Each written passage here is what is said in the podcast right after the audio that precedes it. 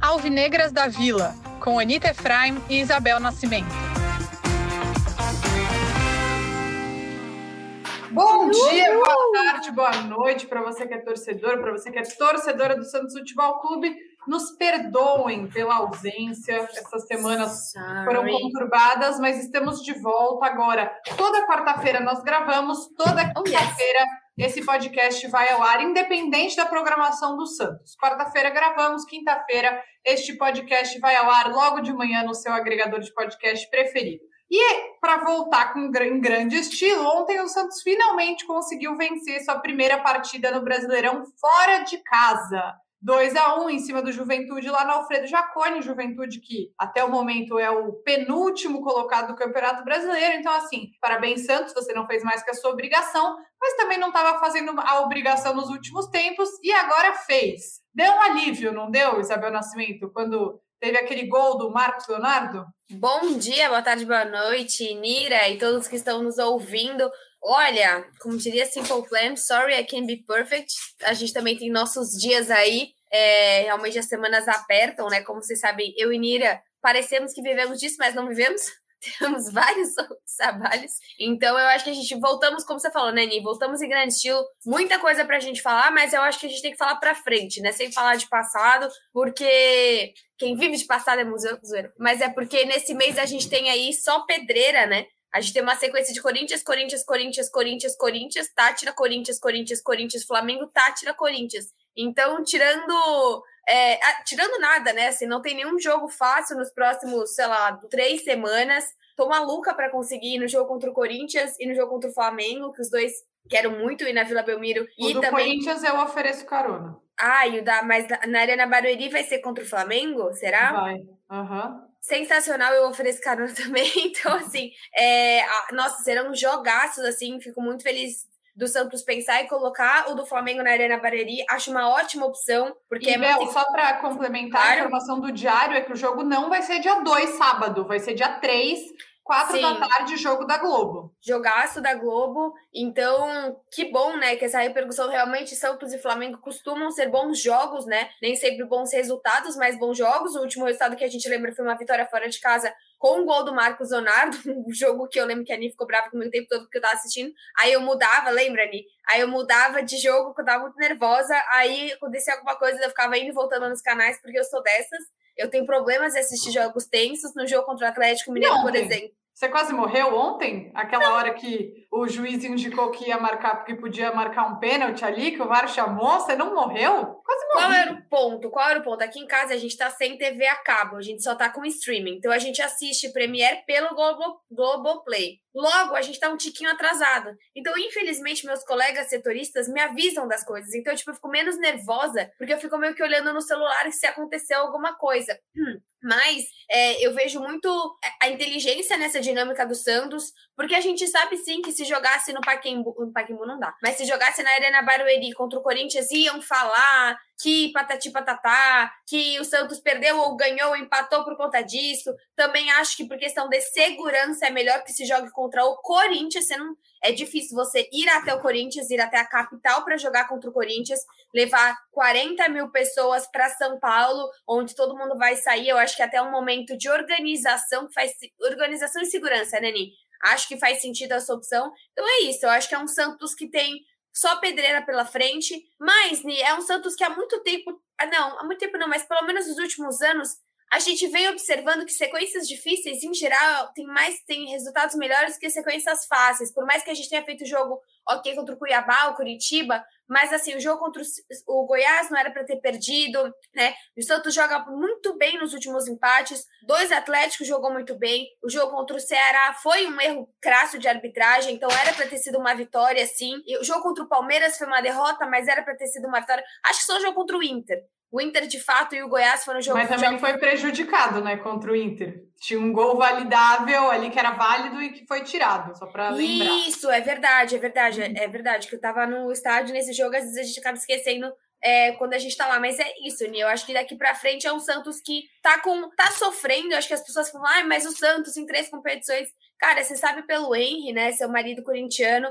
O Corinthians, todos os times, gente, não dá pra gente se comparar sempre com Atlético Mineiro, Palmeiras e Flamengo. Todos os times estão sofrendo com essa janela, com essa com essa escala absurda de jogos, esqueci o nome que a gente fala que não é escala, com essa sequência absurda de jogos, o Corinthians, em vez de jogar com Tátira, tem um Boca. Então, acho que também não é o momento da gente ficar, nossa, ó vida, a gente não tem. Cara, o Corinthians não tem grande elenco, o Inter não tem grande elenco, Fortaleza não tem, Juventude não tem, o mesmo, vários outros times o Botafogo também. Até o Galo que tem tá enfrentando algumas dificuldades nesse campeonato. Não conseguiu ganhar do Santos com um a menos, né? O Flamengo, o Flamengo ficou 10 minutos ontem na zona de rebaixamento, que já surtou aí todo mundo, porque troca de técnico traz Dorival e mesmo assim tá na zona de rebaixamento. Quer trazer Everton Cebolinha. Hoje eu vi o Flamengo querendo trazer David Neres. Então, assim, a galera tá inquieta e eu acho que é também a gente olhar não ficar, nossa, é, realmente é uma sequência dura, mas não é, não, é, não é uma diferencial do Santos ter elenco curto. Eu acho que todo mundo tem. E nós, o Corinthians agora, que perde o Jô também, né? E o então, Maicon, é... por pelo menos um mês. Ai, ruim e bom, né? Eu não gosto de. É, é, é, lesão? É lesão muscular, é. Eu não gosto de prezar pela desgraça alheia, mas vou mas. Mas é um dos melhores porque... jogadores do é, então... Mas eu acho, Bel, que assim. Espero além... que ele use esse tempo pra, sei lá, cara, se divertir. Não ir no pagode, tá? Não faça isso. mas relaxe aí, pelo menos. Um beijo pro Michael, boa recuperação. Mas eu acho também que é uma lição, sabe? Acho que essa lesão do Michael do Corinthians, não do nosso, é uma, é uma lição, assim, pro torcedor do Santos que fica tanto reclamando, por exemplo, da demora do Ângelo voltar. A gente precisa entender, no geral, que o calendário brasileiro é um moedor de jogadores, né? Os jogadores se machucam com muita frequência. Calendário. Por causa do calendário. Era essa a palavra. Não, ah, tá, eu tava escala. Escala é quando o jornalista tem que é, trabalhar de fim de semana. Foi mal. Chama trauma. De escala. É, chama trauma isso.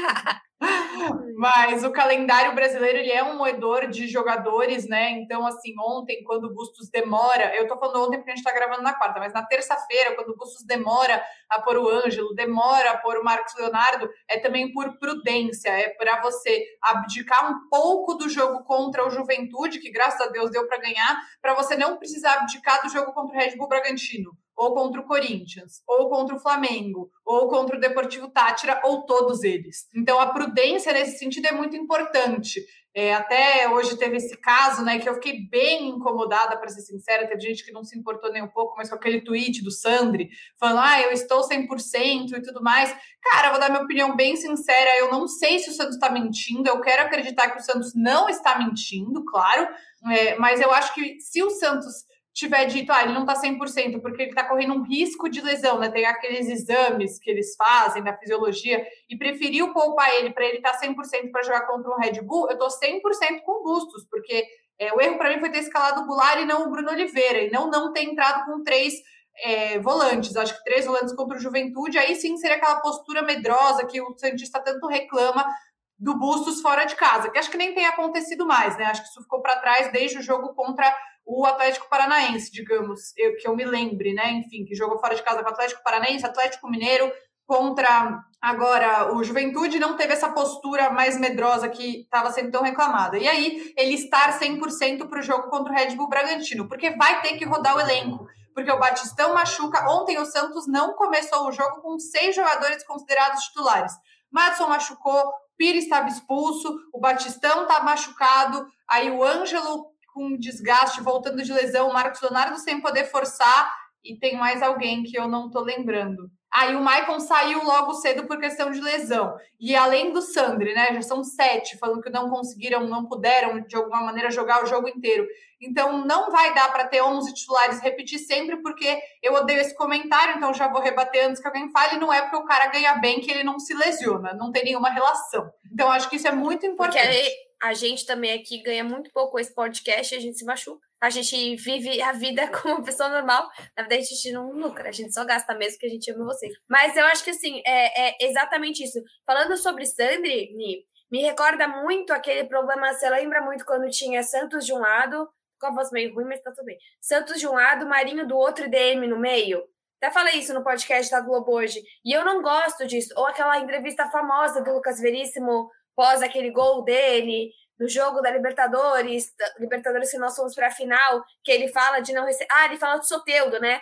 Fala a questão do Soteudo, acho que do salário do Soteudo. Tipo assim, eu não gosto dessas pequenas, dessas small talks, assim, que acontece, que você olha no sentido de, parece que é um Santos desorganizado, porque o que a gente vê até hoje, concordo com metade das coisas que o Bustos faz, discordo com outras e tá tudo bem, porque senão eu não tenho a menor competência de estar fazendo o que ele faz, mas é um time que um, é, é, um técnico que tá segurando esse time, sabe? Não é um time que você olha e fala, putz, tá perdido o elenco. Até foi engraçado, né? A gente tem um grupo de meninas santistas e todo mundo brincando, né? Que agora é o aniversário do Goulart e tava todo mundo brincando no tipo, olha, é um time também que se gosta fora de campo, é um time do pagode, né? Isso é legal, a gente precisa que esse time se dê bem, a gente precisa que esse time corra pelo outro. O Marcos Leonardo, que chega no final da partida e fala: Meu, o, Bustos falou que eu precisava de 15 minutos, preciso de nada, eu quero entrar, eu quero, eu quero jogar. E o Sandro poderia. Qual, qual foi o problema? Sabe? Se é um problema que o Sandro tivesse resolvido isso com o Edu Dracena, sabe? Com ah, não consigo. Putz, Edu Dracena, a agenda dele é muito lotada, não, tá bom. Fala com o auxiliar do Bustos, fala com o Bustos, não sei. Mas achei que ficou chato, até porque também comentou em cima de um post da imprensa, que foi em cima de um post do Bruno de Frida. Aí depois o Sandro comenta, aí o Musset pega esse post, entendeu? Começa a virar um bololô de um negócio que poderia ter sido resolvido mais fácil, né? É, eu acho que isso, a palavra para mim, assim, que acho que não é muito ofensiva, mas acho que é molecagem, sabe? Acho que é uma atitude de moleque, assim. Acho muito ruim porque era um dia que era pra gente estar tá falando só da vitória do Santos, que finalmente venceu fora de casa, e aí acaba entrando uma coisa ruim no meio de tudo isso. Pode ser que o clube também esteja errado, eu não sei os meandros da história para dizer quem está absolutamente certo, quem está absolutamente errado, mas eu acho que essas coisas sim deveriam ser discutidas internamente, até porque a gente passa por um processo que eu acho muito nocivo para o Santos, que é uma tentativa da própria torcida de queimar o treinador. Então eu acho que isso é mais, isso só coloca mais lenha na fogueira. Eu não, eu entendo as críticas ao Bustos, por exemplo. Ontem, tinha necessidade de, ele colocar, de ele ter colocado o Angulo em campo? Não tinha. Nenhuma. Eu acho que essa é uma crítica válida. Tinha necessidade do Goulart ser o titular ontem? Não tinha. Nenhuma. Acho que essa é uma crítica válida. Mas eu também acho que a gente não pode maquiar as coisas de bom que estão acontecendo no Santos. O Santos é um time muito mais competitivo do que era. Você lembra quanto tempo o Santos ficou sem virar um jogo? Quando virou aquele jogo, acho que na que a gente acho que esse você não foi comigo, mas aquele da Universidade, eh, não, da Universidade Católica de Quito, era tipo assim, 1 milhão 667 mil dias sem o Santos virar um jogo. E ontem o Santos, tudo bem, estava com um a mais, lógico, mas conseguiu virar o jogo. É contra o, o Atlético não jogou Mineiro. nada contra o Banfield com um a mais também, um time que é mais fácil um time que é o mesmo nível da juventude. Não, e contra o Atlético Mineiro quase vira o jogo com um a menos. Então, acho que o Santos é sim muito mais competitivo. Vou falar o que eu sempre falo no, no, no programa, né? No Café com Anitta. O Bustos é o melhor técnico do mundo? Não. Ele é o pior do mundo? Também não. Longe disso. Longe de ser o melhor. tem como marcar com o técnico, o melhor técnico do mundo? Não. O não. Santos consegue. Ninguém contrata o melhor técnico do mundo, ele fica quieto, ele vai pedir jogadores, reforços.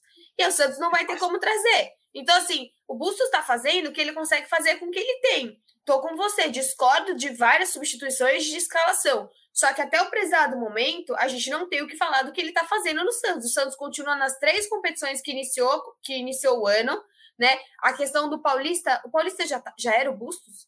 Ok, eu acho que não era o Bustos, Bustos depois O Bustos estreia no Paulista no jogo contra a Ferroviária. Era para ele ter estreado, o jogo foi adiado. Ele vai para aquele jogo contra o Fluminense do Piauí, se eu não me engano, porque uhum. Santos empata e passa nos pênaltis. Aí ele estreia no Isso. Paulista contra a Ferroviária e joga contra Ferroviária e Água Santa, se eu não me engano, só isso. Então, bom, Bustos não teve basicamente nenhum dedo do Bustos, a gente tem no Paulista, não tinha nem os reforços ainda, porque querendo ou não, hoje eu começo a ver utilidade no Julio. Eu vejo que o Julio é um cara que tem uma proposta pequena de jogo, ele desarma bem, ele segura a bola e ele faz isso, ponto. Sabe assim, ele é um cara que é limitado no que ele tem potencial de fazer, mas o que ele se propõe a fazer, ele faz. E eu o vejo melhorando, eu o vejo tendo mais é, minutagem, mas ao mesmo tempo sendo mais assim, o custo-benefício de ter o Julio em campo. É um cara que, por mais que as pessoas falem, por exemplo, acho que a gente precisa falar sobre isso. Essa semana tivemos duas baixas, né? Ah, o, o Marcos Guilherme e o, e o Pirani. Cara, eu não acho as pessoas falando, ah, é sensacional pro Pirani. Eu não gosto da ida do Pirani agora, em junho. Se fosse para você levar o Pirani, sei lá, deveria ter ido antes, passado uma temporada no Cuiabá. Porque assim, o Santos vai começar a maratona. Se você chega para mim e fala, putz, a gente, a gente caiu na Copa do Brasil, ou a gente caiu na Sul-Americana, agora são só duas competições. Pô, a gente sabe quanto o Bustos não usa o time titular na Sul-Americana. Pirani é um excelente jogador para ser utilizado na Sul-Americana. Então, assim, não sei se eu concordo, não sei se essa é uma discussão que, foi, que aconteceu faz tempo. Acho que o Pirani consegue maturidade lá, sim. Acho que o Cuiabá é um time organizado com potencial, é um time de Série A. Acho que o Pirani não entrou bem esse ano ainda, mas eu não sei se eu concordo com o timing. O que, que você achou desse timing? Pegou até jornalista de surpresa. Olha, eu acho que ele não estava sendo aproveitado no Santos. Eu acho não, né? Ele não estava sendo aproveitado no Santos. Eu acho que é bom para ele crescer, porque eu, eu, entendo, eu concordo, é boa a sua crítica sobre o timing, mas será que é, esperar mais para um ano que vem não seria perder tempo também, sabe? De ele poder amadurecer? Porque tá, ainda tem mais de um turno do Campeonato Brasileiro, ele pode enfrentar times maiores e ser titular, e ter espaço, e ter sequência, e voltar muito bem ano que vem para o Santos. Eu entendo a sua crítica, acho que o meio de campo é uma posição muito carente também para o Santos, né? Mas eu acho que a ascensão do Bruninho provavelmente deixou o Pirani com essa vontade, sabe? De é, ter espaços e oportunidades em outro lugar. Eu não discordo desse empréstimo, eu acho que vai ser bom para ele e eu estou pensando mais no jogador do que no Santos, mas também porque ele é um ativo do Santos. E o Santos precisa recuperar esse jogador para poder contar com ele mais maduro, ou quem sabe também valorizá-lo para uma possível venda. Importante lembrar, Bel, que ele foi sem o valor de compra fixado. O que isso quer dizer? É uma que não tem um valor que o Santos falou para o Cuiabá, ó, vocês pegam aqui emprestado e se vocês tiverem interesse, vocês compram, que é, por exemplo, o modelo do Zanocelo emprestado para o Santos e do Rodrigo Fernandes também emprestado para o Santos. Isso dá um indício de que o Santos não tem interesse de vender o jogador. Então, realmente, acho que o time, o clube mostra que a ideia é que ele vai e amadureça. Entendo a questão sobre o timing, acho uma crítica importante, mas talvez não tenha surgido antes. Até porque quem pediu ele foi, foi a minha Alexa que falou aqui atrás, a Bel achou que foi a dela, né? Mas. Foi a sua Alexa que pediu? Foi, foi, foi a minha. Ah, não, foi o Antônio Oliveira que ah, pediu ah, o Pirani. Ah, tá, achei que tinha sido. Antônio Oliveira, é, que era o auxiliar de Jesualdo Ferreira, então conhecia o Pirani, ele teve esse olhar e pediu o jogador. Então ele só chegou agora ao Cuiabá, então talvez também tenha sido a oportunidade Interessante como os técnicos estrangeiros gostam do Pirani, né? O Ariel Roland também gosta dele, é porque ele é um cara muito técnico. Ele é um cara que, assim, de fato não cresceu. Você olha o Sandri, por exemplo. Eu tirei foto com o Ângelo, você também tirou. Puxa, ele é muito maior. Tudo bem, eu não sou uma pessoa nada grande. Mas ele, ele é, é maior do que eu pensei. Eu também. Ele, ele, é mais alto, ele é mais forte. Sabe? É diferente você vê-lo vê, -lo, pessoalmente. Coisa que o Sandri já, já, já oh, desculpa, o Pirani já é um jogador menorzinho, assim, né? Então, também tem essa questão de ganhar corpo, o próprio Sandri também. E menos intenso também, né? Com o certeza. Pirani é menos intenso. Com certeza, que é algo que, assim, o, o Ângelo, ele não é aquele cara que você fala, putz, a gente tá perdendo, ele é o cara que pode construir a virada, mas ele é um cara que também perde a cabeça fácil. Porque o Ângelo, tem o que o que o Goulart tem de menos, o Ângelo tem de mais, essa vontade, essa garra que extrapola o Ângelo. Mas eu acho que assim, é, é, agora falando também do Marcos Guilherme, se o Santos não vai utilizar, de fato, né, devolve o jogador, vai rescindir com o Inter, o Inter também não pretende ficar, mas eu não acho, de todos os grandes contratos que o Santos já fez, não achei um erro. Eu acho que assim, foi uma tentativa, um cara que tá. Foi tipo um Camacho, entendeu? Chegar no final do ano, o Camacho voltar pro Corinthians, rescindir com o Corinthians. Acho o que. Acho que... O Santos, o Camacho é do Santos. Ele rescindiu com o Corinthians para ir pro Santos, ele é jogador do Santos. Ele é ah, é mas eu vi que o contrato do Camacho estava acabando esse ano, eu vi numa matéria. Pode ser que acabe, mas ele fica sem clube, ele não volta para o Corinthians, ele rescindiu ah, com o ah. Corinthians. Mas eu então, tá acho bom, que entendi. o Camacho é um jogador bem útil, assim, acho que ele tem entrado bem. Acho que deveria entrado ontem, por exemplo, a hora que ele me tira o Zanocelo, para mim era para entrar o era para entrar o se ah. é para tirar o Zanocelo, é para entrar o Camacho. Se não você não tem o Sandri, não, Angulo. Se é pra tirar o Zanocelo, por quê? Pra mim não tiraria, mas eu não sei se ele tava cansado. Então, assim, e o, só, só deu o Zanocelo no primeiro tempo. Zanocelo foi o único jogador, só ele criou sozinho. Por quê? Até alguém postou no Twitter, é engraçado, assim, a sintonia que você tem entre Juan e Angulo, Juan e, e Goulart, são propostas de jogo diferentes, são, tipo, meu, você não imagina eles trocando duas palavras, entendeu? São pessoas, personalidades muito diferentes. Então, o Zanocelo tava fazendo tudo. Eu acho que são ideias, são jogadores tanto o Marcos Guilherme quanto o Camacho são boas apostas do Santos. Esse ano, esse, essa semana até acho que saiu a matéria do Diário, né?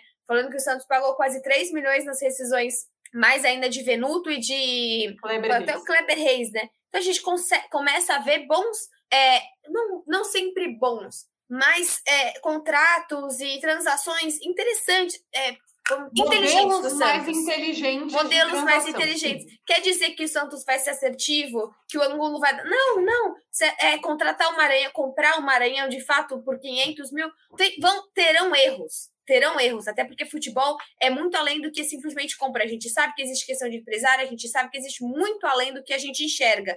Mas que a gente está vendo a- a- esses erros serem minimizados, a gente tá. É, eu espero que nessa janela, né, que abre em breve, no mês que vem, o Santos consiga fazer isso com um lateral direito, que acho que é a posição mais carente que o Santos tem, e também um, um ponta, né, um atacante de lado de campo que o Santos está precisando também é, de uma reposição. E eu concordo, acho que, sem, que tem erros, né? Você pensa, 500 mil no Goulart, mas o Santista achava que ia dar certo. A maioria dos Santistas achava que ia dar certo, né? Que era um jogador que foi muito bem no Cruzeiro. A gente sabe que das limitações físicas dele, mas eu nem acho que a questão é tanto física. Acho que é mais da, enfim, da adaptação dele ao ritmo do futebol brasileiro que não, não tá rolando legal. Mas enfim, o Angulo também são valorizados por mês, mas tem, você vê outros erros cometidos por outros times que me, sa- me saltam ainda mais os olhos, assim. Igual os Uhum. jogadores, eu sempre penso isso com o meu pai. Todos os jogadores, e a gente já falou isso no podcast, jogadores que o Santos quase contratou, né? Você tem, tipo, o Rodriguinho no banco, você tem,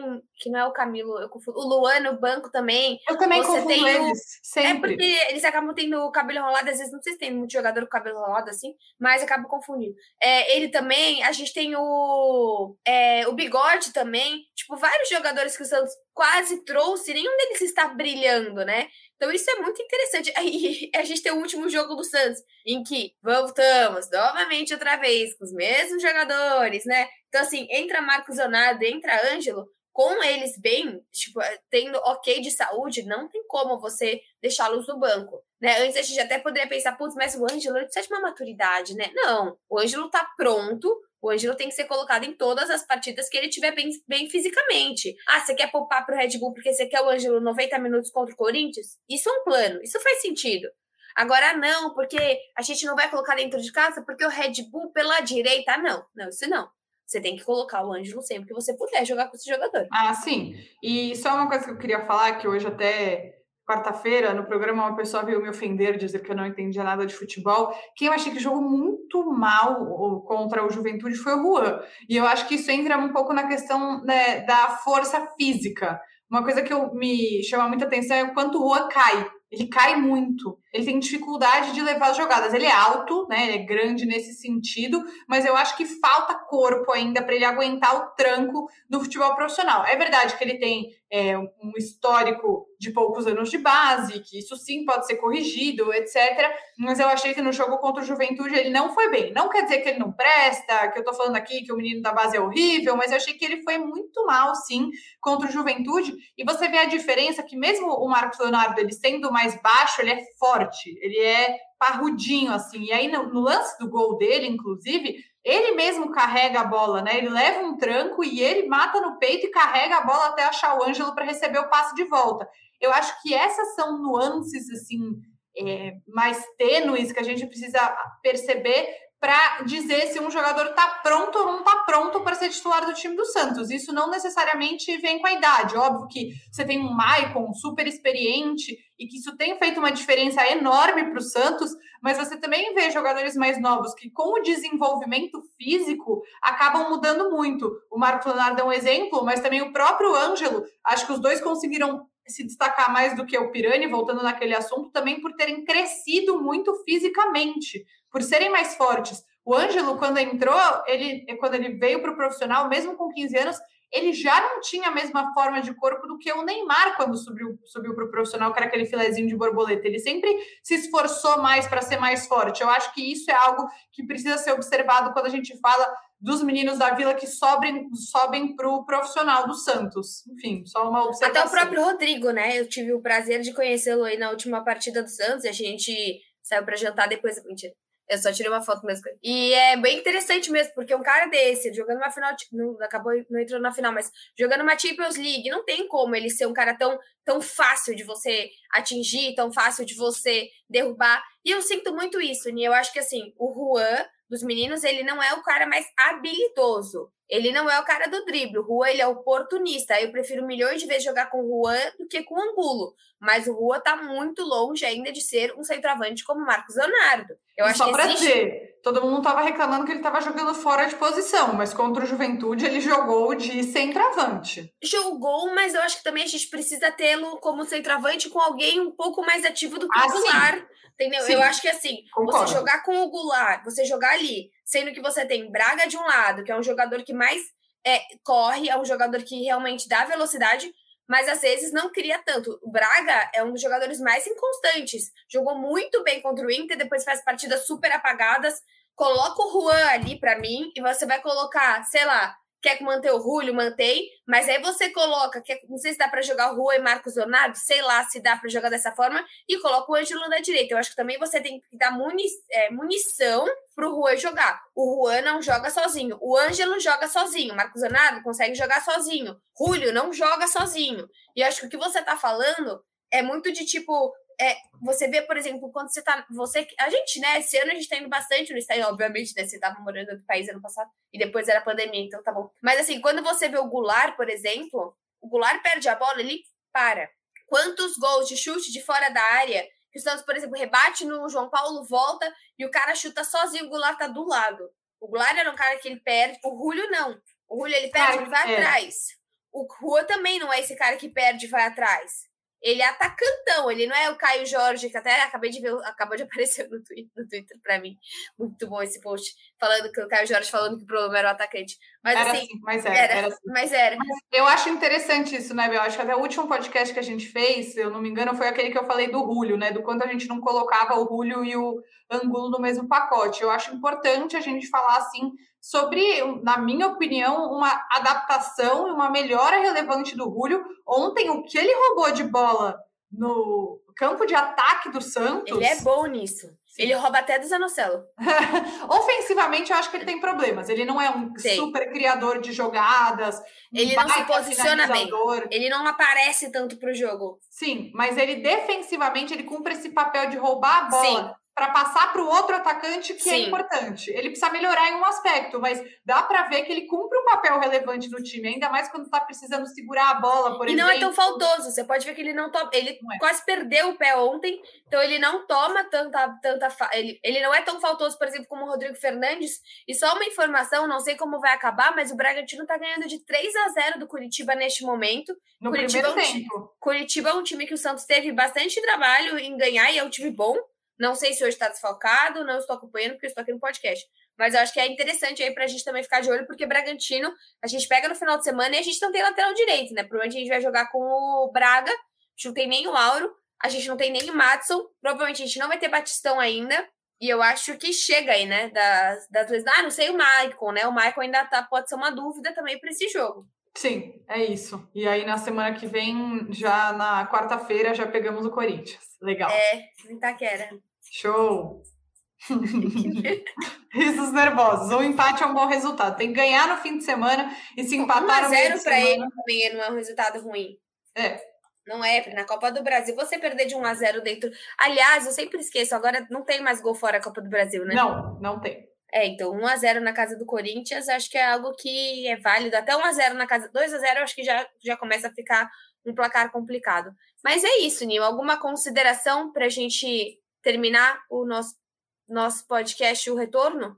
Não, acho que é isso. Acho que a gente consegue ver o Santos numa evolução.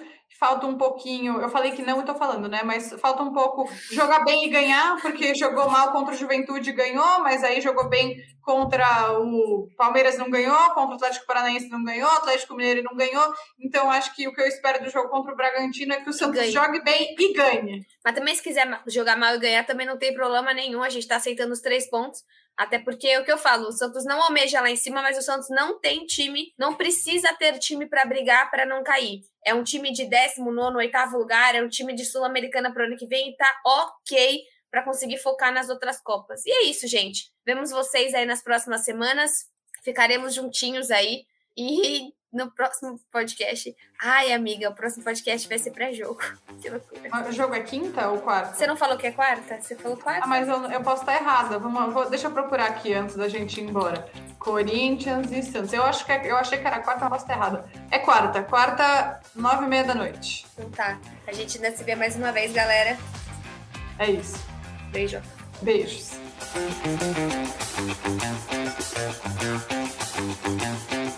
Beijos.